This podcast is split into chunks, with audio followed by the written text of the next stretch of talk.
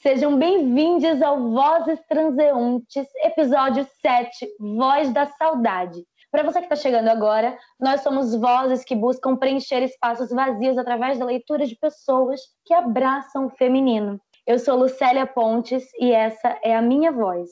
Vozes transeuntes resgata o costume da leitura e da escuta, reaproxima os sujeitos através da poesia das palavras.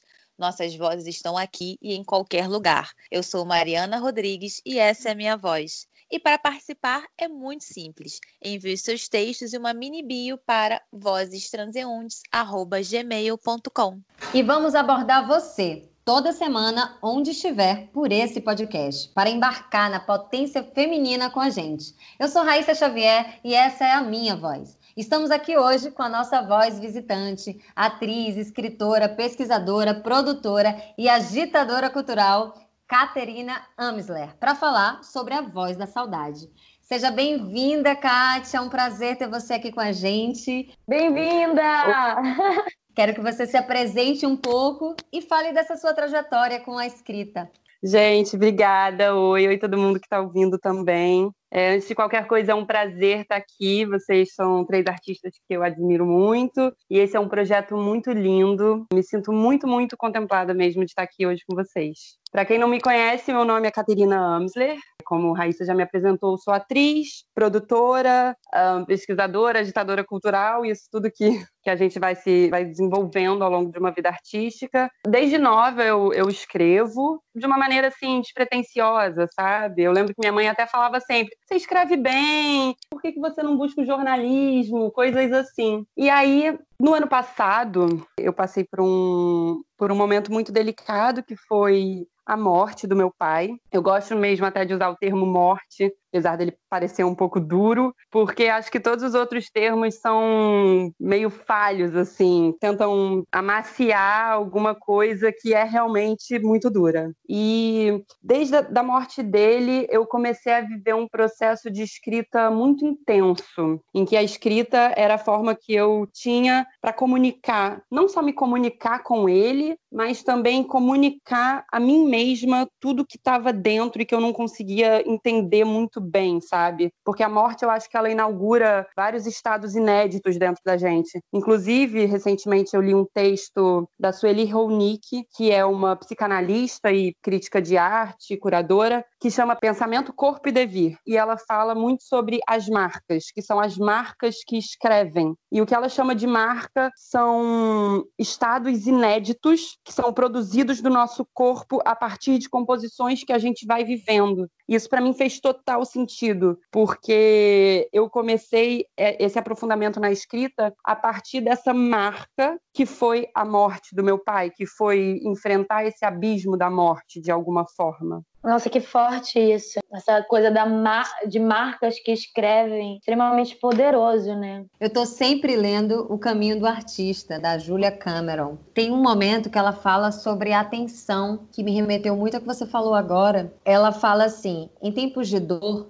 quando o futuro é aterrorizante demais para ser contemplado e o passado doloroso demais para ser lembrado, aprendi a prestar atenção no aqui e agora. O momento preciso em que eu estava era sempre o único lugar seguro para mim. Cada momento isolado era sempre suportável. No agora exato, estamos todos sempre bem. O casamento talvez tenha acabado ontem, amanhã a gata pode morrer. O telefonema do namorado, por mais que eu espere, pode nunca acontecer, mas pelo menos agora, nesse exato momento, está tudo bem. Eu estou inspirando e expirando. Ao entender isso, comecei a perceber que nenhum momento era desprovido de beleza. Que ela quer falar nesse texto é que a gente precisa prestar atenção. Acompanho você, né? E eu percebi pela sua escrita que logo depois que ocorreu esse fato, você foi ficando mais potente. Eu acho que também você foi prestando atenção em tudo que acontecia à sua volta. E a sua escrita colocou isso. Tanto é que sempre que eu lia algo seu, eu me emocionava de verdade. Eu queria escrever para você, eu queria também te falar. É engraçado esse jogo, né? Porque é na ausência que a gente tem que se fazer mais presente e extravasar o que a gente sente.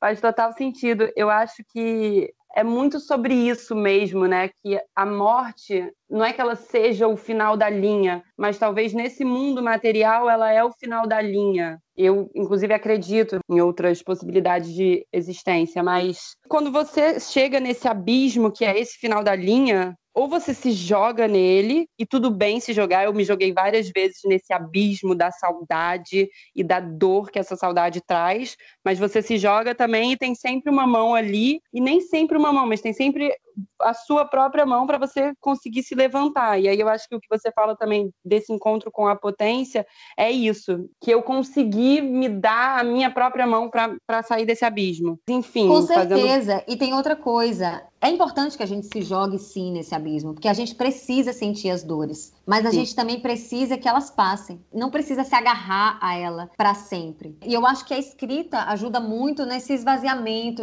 nessa coisa da gente se libertar também desses sentimentos, deixar que eles passem mais facilmente a escrita como cura, né? As marcas que escrevem e que curam, pegando o lance do pensamento corpo e devir. Como a gente comentou muito no podcast com a Yasmin, como é bom esse processo nosso de expurgar mesmo coisas que estão às vezes em excesso dentro da gente. E toda essa, essa fala da Raíssa me remete muito à carta da morte no tarô, que ela representa uma transformação, uma mudança. E como isso Cat, foi possível para você, em termos artísticos, de escrita, como isso trouxe, revelou uma potência que estava dentro de você e você transformou isso em arte. Que bonito. Sim, sem dúvida. É muito lindo isso tudo que a gente está conversando e se relaciona muito com esse texto que eu li da Sueli. Tem até um trechinho que ela diz assim, eu vou ler rapidinho para vocês, que é: Aí, escrever traz notícias das marcas e tem o poder de ampliar a minha escuta e suas reverberações. É como um escafandro que possibilita mergulhar no estranhamento com mais coragem e rigor. Eu acho tão incrível isso, porque é uma coragem você escrever sobre o que você sente. É uma coragem você olhar para isso e falar: ok, eu preciso mexer nisso, porque só assim que alguma coisa vai se curar em mim e, e eu vou conseguir andar eu fico pensando como essa, essa transformação em relação a você aconteceu por conta da morte do seu pai, nessa coisa do, do quanto ele está escutando em qualquer lugar que ele esteja, porque ele também está em você, o quanto de você que não tem dele, né? Essas coisas que são entrelaçadas. Eu queria ler um texto para vocês que na verdade é uma música que foi escrita para a peça que eu fiz, chamada Eu Quase Morri Afogada Várias Vezes. Quem escreveu, quem compôs foi Júlia Mestre, chama Já Foi. Eu quero uma coisa que ainda não tem nome. Com medo dessa coisa, fugir de mim. Pai, onde é que está você? Eu quero seu colo. Eu sei que está tudo bem ser qualquer coisa. E eu tô aqui para me dizer que eu sou capaz de me fazer, de me achar sem me entender. Já foi tempo de chuva, já foi tempo de me afogar. Eu sou a escolha certa. Eu sou a cruzada aberta. Eu sou o que eu sempre quis ser. Eu fiz de tantos medos o meu segredo. Eu vi dentro de mim uma mulher nascer. Eu fiz de tantos medos o meu segredo. Eu sou o que eu sempre quis ser. Júlia Mestre. Eu acho lindo quando ela fala que Uau. eu sou o que eu sempre quis ser e a partir dessa dor uma mulher nasce. Mas Kate, a Lucélia trouxe esse texto tão bonito, tão forte sobre alguém, né, que também perdeu o pai. E eu queria que você lesse pra gente algo que realmente você sente a conexão com seu pai, algo que, que mostra essa saudade. Você pode ler pra gente? Posso, com certeza. Eu posso começar, na verdade, com um texto que não é exatamente um texto que eu escrevi para o meu pai, porque nesse processo eu escrevi vários para ele, mas teve vários que eu escrevi para mim mesma. Eu acho que isso diz muito a respeito sobre essa partida dele também. E aí eu claro. acho que seria um, um lindo texto para eu começar lendo, porque fala sobre tudo isso que se inaugurou em mim a partir dessa relação, dessa dor tão intensa. Coragem é a palavra da semana. Fecho os olhos e respiro fundo. A vida passa depressa e a gente vai se ocupando tanto que nem percebe o tempo das coisas. De repente, já é mês que vem.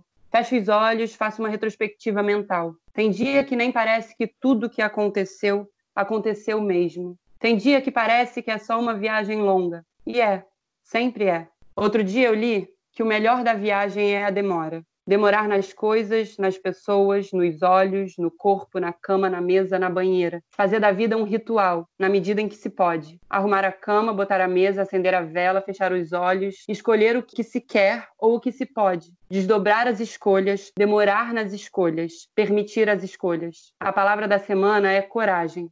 Lembrar de não desistir das escolhas, encher a vida como se enche uma banheira, tomar banho de ervas, tomar banho de mar, tomar banho junto, tomar vinho como quem toma o sangue de Cristo, derramar o vinho, quebrar a taça, recolher os cacos sem se cortar, se cortar, fazer um curativo, dar beijinho onde dói. Dói mesmo, mas passa. Fazer da vida um ritual demorado, demorar em tudo, ainda que a demora canse, insistir e demorar com coragem. Ai, achei muito lindo isso e fiquei aqui me questionando nessa coisa de demorar nas escolhas. Você tem se demorado? Como tem sido isso para você? Assim, você lê esse texto e você consegue executá-lo? Porque às vezes ele me traz como se fosse uma listinha para mim mesma, assim, para você mesma. Eu também sinto isso. Só antes de, da Kátia responder, é que quando ela estava lendo, eu estava pensando assim: a escrita funciona como um lembrete para a gente mesmo, né? Quando ela escreve coragem, coragem é a palavra da semana,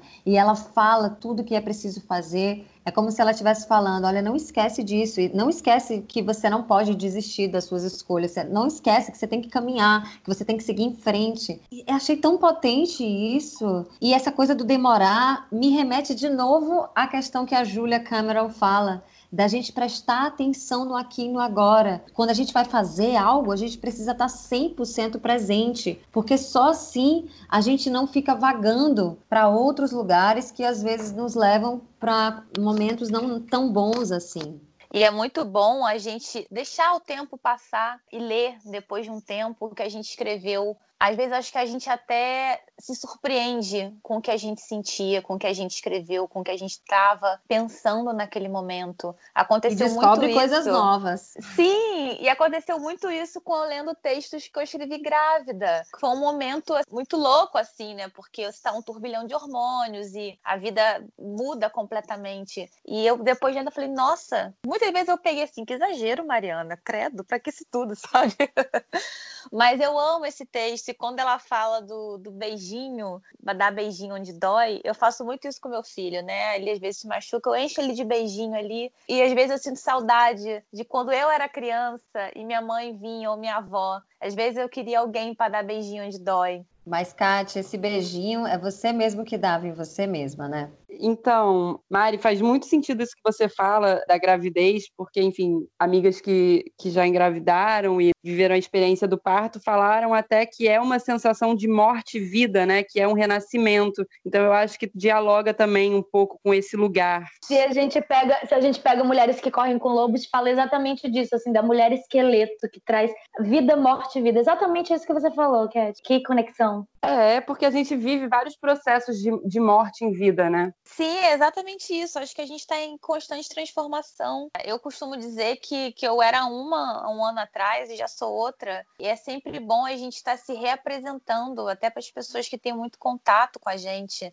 E existem eventos externos, como a, a morte ou como o nascimento, que transformam a gente de tal forma que não tem como a gente ser a mesma coisa. Com certeza. Então, já respondendo a pergunta da Lucélia, e em seguida vou responder a da Raíssa, sobre demorar nas escolhas, eu acho que a morte, ela te obriga de alguma forma a demorar nas escolhas ou a demorar na presença, né? Porque é tanta dor, é tanta coisa ali dentro de você que não tem como você atropelar essas sensações e esses sentimentos e seguir em frente. Coisas que a gente faz às vezes no dia a dia, né? A gente consegue ali tapear uma sensação ruim, uma notícia ruim, alguma coisa que não está muito boa, mas a morte é impossível porque é uma dor muito imensa. Então você tem que encarar. E aí você é obrigada a viver esse momento da presença e demorar nas coisas, porque as coisas demoram mesmo, é um processo para lidar com elas. E aí, em relação ao, ao beijinho, eu acho que é, é, é, muito isso mesmo. Eu aprendi a dar beijinho em mim mesma, porque tem esse lugar também do luto que, por mais que você tenha muitas pessoas perto de você te dando a mão, é muito solitário, porque é uma dor só sua. E por mais que outras pessoas tenham vivido também,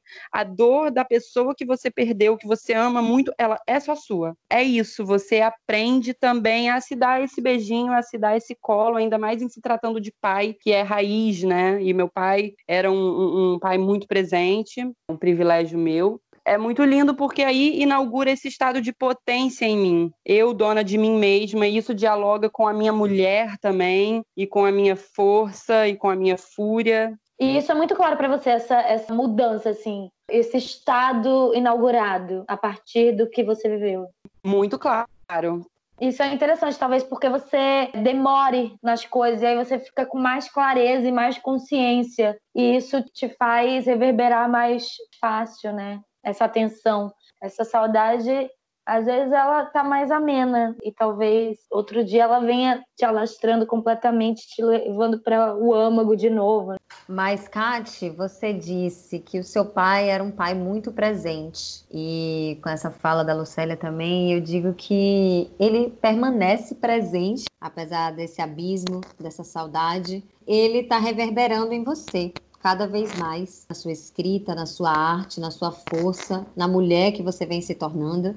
Ele faz parte do seu processo de vida, né, de amadurecimento, de conexão com tudo, com essa presença da ausência. Você está pretendendo lançar um livro chamado Ausência, Mulher e Fúria. Fala um pouquinho desses planos para gente. Sim, essa vontade de lançar esse livro surgiu muito a partir dessas escritas para o meu pai e impulsionamento de várias amigas e amigos e pessoas até que eu não conhecia que liam as coisas que eu escrevia. E esse nome, Ausência, Mulher e Fúria, diz muito respeito a todo esse processo de luto que eu vivi, ou não só o luto, mas de tudo que se inaugurou em mim a partir desse dado que foi a morte do meu pai, que foi essa vivência da ausência e tudo que ela traz e depois a fúria, porque é isso, né? Eu acho que tem um lugar de extremos aí, porque eu, eu coloco a fúria como força, como raiva, uma raiva positiva, algo que te movimenta.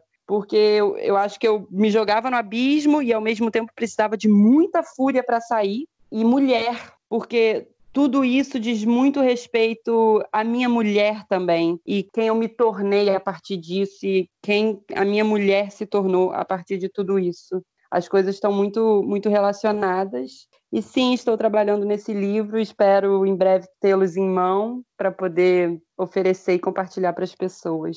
A coisa amplificada, né, para todo mundo sentir. Por mais que eu, por exemplo, nunca passei por nenhuma morte a não ser a de um amigo, a da minha avó há mais de 10 anos atrás, mas eu fico completamente tomada pelas suas palavras, pela sua escrita, porque é de uma uma intensidade tão avassaladora que é impossível não se não se atravessar pelos seus escritos. Sou fã. Eu acho maravilhoso esse título que você escolhe, ausência, mulher e fúria, e quando você fala que a fúria vem como a raiva. Muitas vezes a gente tenta bloquear essa raiva, e a raiva, ela precisa ser escutada. É a raiva que nos direciona, é a raiva que vai mostrar por onde a gente não quer mais ficar e onde a gente pode seguir. A raiva é convite para a gente agir. E essa raiva fez você agir, fez você escrever e em breve vai estar concretizando, eu tenho certeza, esse livro. Mas, Kátia, eu quero muito que você leia mais pra gente, por favor. Vou ler mais um texto, então, meu para vocês. Esse eu escrevi esse ano, mas também diz muito respeito sobre a morte do meu pai e se relaciona com esse momento difícil de pandemia que a gente está vivendo. Tem um fósforo aceso entre as minhas costelas. 326 pensamentos por segundo e eu ainda não sei exatamente o que dizer. Tem dias que é tudo muito óbvio e cheio de sentido, mas tem dia que é desesperador. Nesses dias me conecto com o medo da morte. E porque vivi isso bem de perto, sei que é um buraco fundo que exige muita força para qualquer coisa.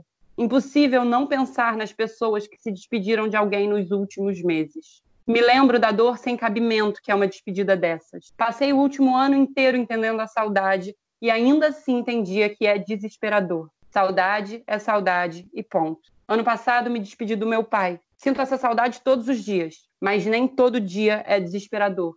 A gente se adapta. Acho que é sobre isso. Vamos nos adaptando por enquanto para nos adaptarmos de novo daqui a pouco. Tenho pensado que aquela estabilidade chique que vendem por aí não chega nunca. Ou talvez chegue, mas não dura muito. Posso estar enganada, mas outro dia mesmo, caí por acaso em uma fazenda de caqui na hora do pôr do sol. Infinitas árvores infinitos caquis, coisa de doido. Nunca tinha visto disso antes. Ou parecia que eu falava com Deus, ou que eu tinha tomado um LSD, ou os dois. Tudo fazia muito sentido.